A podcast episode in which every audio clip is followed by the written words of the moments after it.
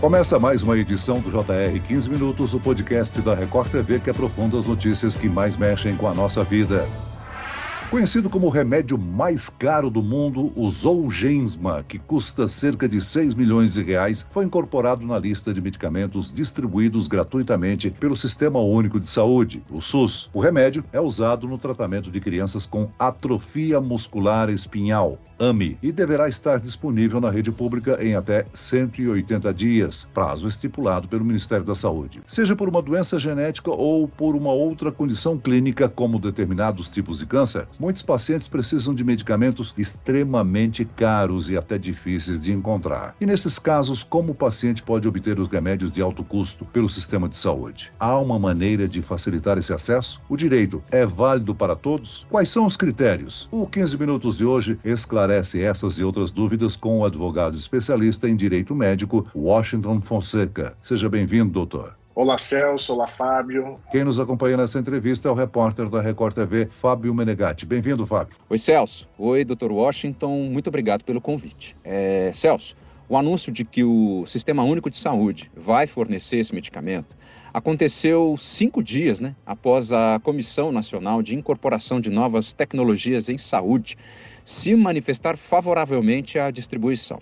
A decisão já foi publicada no Diário Oficial da União, mas, por enquanto, a recomendação é de que o remédio deverá ser aplicado somente em crianças de até seis meses de idade que estejam tratando os efeitos da atrofia muscular espinhal. Dr. Washington, cerca de 13 milhões de brasileiros vivem com algum tipo de doença rara, segundo dados do próprio Ministério da Saúde. É esse grupo que muitas vezes depende desses medicamentos de alto custo?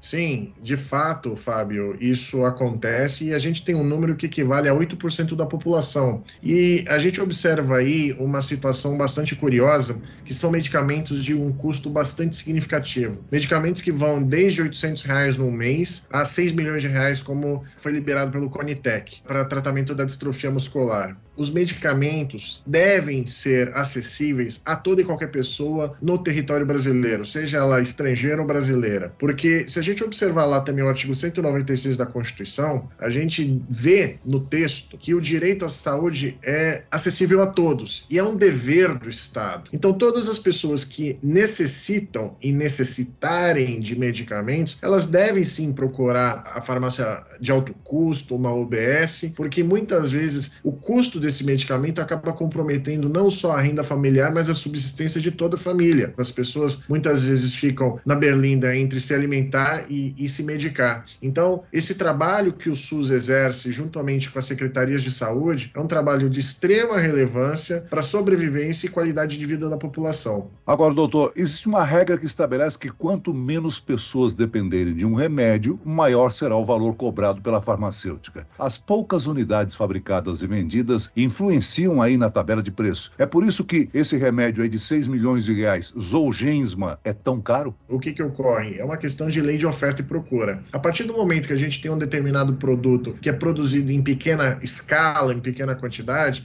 ele vai ser uh, mais caro. Se a gente tiver também um grupo que necessite de um determinado medicamento, a mesma história se repete. Então está muito ligado também ao conceito básico de economia da lei da oferta e da procura. Se a gente tem um determinado grupo de pessoas que tem acesso ou necessitam de um uh, produto e é produzido em pequena escala, esse produto vai ser caro. Isso é, é, um, é um ponto a ser observado. Outro ponto a ser observado, que eu gostaria de destacar aqui para todos, é que quem determina o preço e quem baliza o preço de medicamentos é a indústria farmacêutica. Muitas indústrias elas desenvolvem medicamentos, princípios ativos, porém isso acaba sendo protegido pela questão de patente. Então, pelo fato de um determinado laboratório ter uma patente e essa patente ela não poder ser quebrada uh, rapidamente, faz com que aquele produto tenha uma exclusividade para aquela farmacêutica e as pessoas fiquem reféns do preço que essas indústrias praticam. A verdade é essa. Então, é uma uma somatória de fatores que uh, colaboram, infelizmente, para que o preço de determinados medicamentos sejam uh, praticados de maneira absolutamente destoada frente ao que a população pode pagar e pode eventualmente custear. Sem que nos esqueçamos de um ponto muito importante, que isso também impacta o orçamento uh, da União e dos estados quanto à disponibilização de medicamentos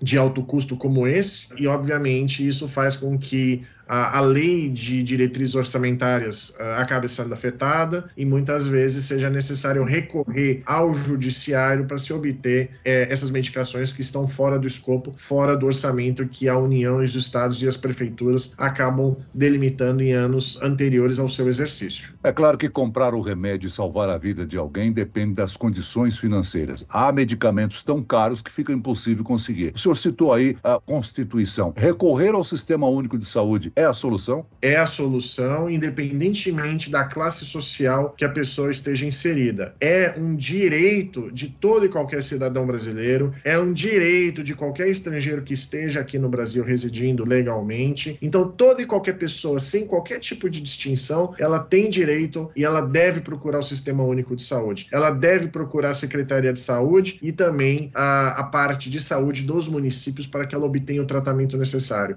Doutor, e para os pacientes conseguirem o acesso ao medicamento, eles precisam entrar na justiça e apresentar o laudo médico?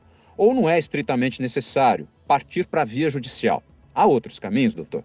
Inicialmente, a pessoa, antes de buscar a justiça, ela deve fazer o quê? Ela deve tentar obter um cartão SUS. E como é que ela faz isso? Ela tem que procurar uma unidade de saúde da prefeitura ou do estado. Ela leva o seu RG CPF comprovante de residência. E na sequência, ela tem que levar um laudo médico assinado por um médico, receita para três meses e abrir um processo administrativo chamado APAC. E esse processo ele tem que ser renovado a cada três meses. A partir do momento que a farmácia não tem o medicamento e, e não existe existe uma justificativa para a entrega desse medicamento para a população, aí a pessoa que se encontre necessitada desse medicamento, ela tem que recorrer ao judiciário e, obviamente, tomar todas as providências, inclusive, se for o caso, pedir o descumprimento da ordem até a prisão de quem for responsável para que esse medicamento apareça. Ou seja, se o pedido do cidadão for negado pelo Sistema Único de Saúde, o Estado poderá ser obrigado a fornecer o medicamento, ainda que não faça parte do rol dos fornecidos pelo SUS, né? E mesmo também que não exista disposição orçamentária para tanto, tá? Isso é muito importante destacar, porque muitas vezes é comum o Estado, o município e a União falar que é um dinheiro que não está previsto no orçamento, mas independentemente de estar previsto ou não no orçamento, é fundamental que exista uma ordem judicial que ela tem que ser cumprida. Por quê? Porque a saúde e a vida de toda e qualquer pessoa está acima de uh, alocação de dinheiro público, alocação de dinheiro para compra de medicamentos. Então é fundamental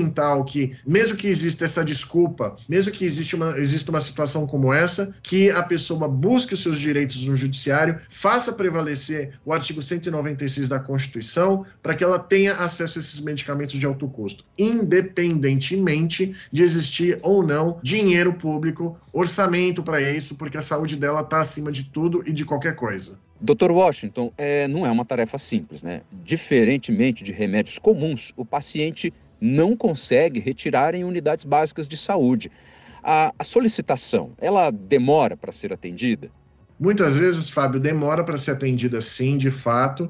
E, infelizmente, a gente não observa aí, é, em determinados contextos e determinadas situações, boa vontade de resolução. Muitos funcionários ficam reféns aí uh, da burocracia do Estado, outros também não estão muito preocupados. Então, o que, que é a, a pessoa que depende de medicamentos uh, em casos de urgência tem que buscar suporte e recorrer ao judiciário? Isso é absolutamente fundamental, porque o juiz, quando recebe um pedido desse, geralmente, uh, de praxe, ele acaba resolvendo aí com a concessão de uma liminar, sendo plausível essa liminar acima de qualquer coisa, de 24 a 72 horas. Então, o Estado, a partir do momento que recebe essa ordem judicial, ele tem que correr contra o tempo, porque pode ter multa e também pode ter aplicado o crime de desobediência para quem não cumprir essa ordem. É, é uma corrida contra o tempo, é muitas vezes é desumano, é, é sacrificado para quem necessita, para a família e também para os advogados, seja na esfera privada pública, conseguir fazer cumprir o que a Constituição determina. A gente tem constatado que, além de entrarem na justiça, muitas famílias criam as chamadas vaquinhas online, né, em busca de é, valores. É uma corrida contra o tempo para garantir uma qualidade de vida aos pacientes. Não só qualidade de vida, também é, a gente observa aí a sobrevivência das pessoas. Então, as pessoas fazem o das tripas coração, se assim a gente pode dizer, para conseguir obter recursos e, e, e comprar medicamentos. Então,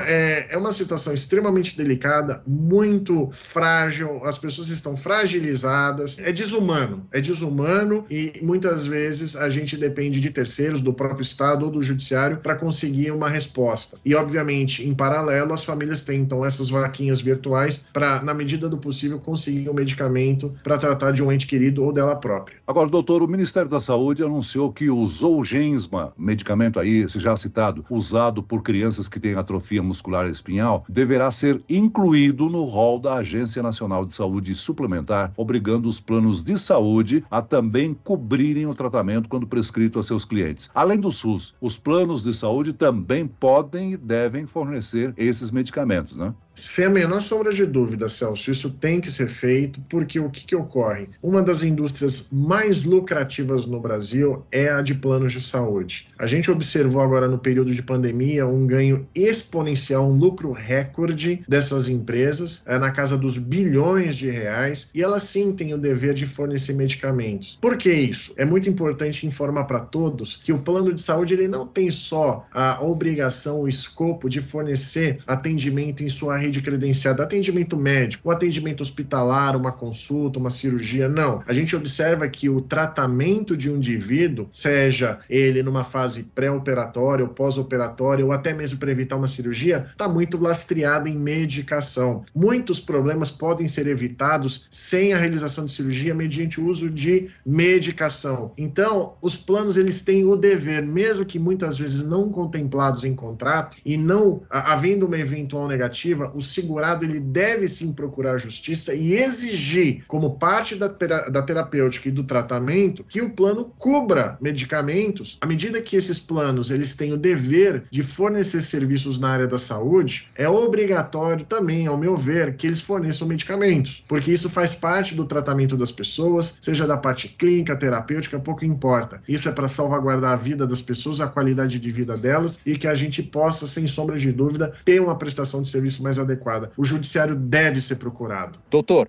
a inclusão do Zolgensma pode causar um aumento no preço dos planos de saúde? Pode, porque uh, o plano de saúde nunca perde. Essa que é a verdade, Fábio. O plano de saúde nunca perde. Quem paga a conta ao final do, do, do, dia, no apagar das luzes, é sempre o consumidor. Mas a gente também tem que observar uma, uma situação bastante pontual. Como se trata de uma situação muito específica do medicamento e do custo em si, pode ser que esse custo seja de fato repassado para a coletividade. Mas a gente só tem que esperar, ver o que, que vai acontecer, para saber se de fato fato essa situação ocorrerá. Então, é, a gente tem que esperar o tempo, sentir o que, que vai acontecer para a gente ter uma percepção maior. Mas, conhecedores aí do modus operandi dos planos de saúde, certamente esse custo vai ser repassado para o consumidor final, para o segurado, independentemente do uso ou não. Porque é, o aumento está muito ligado à questão da sinistralidade, o custo que a carteira tem ou um determinado grupo de pessoas tem, isso impacta diretamente no repasse do preço que aquela pessoa paga no final do mês de mensalidade no plano saúde. Doutor, no caso da atrofia muscular espinhal, a AME, houve nos últimos anos um grande envolvimento da sociedade. Foram várias campanhas, inclusive com o envolvimento de artistas. Né? A mobilização da população. Isso é fundamental para conseguir esse tipo de avanço?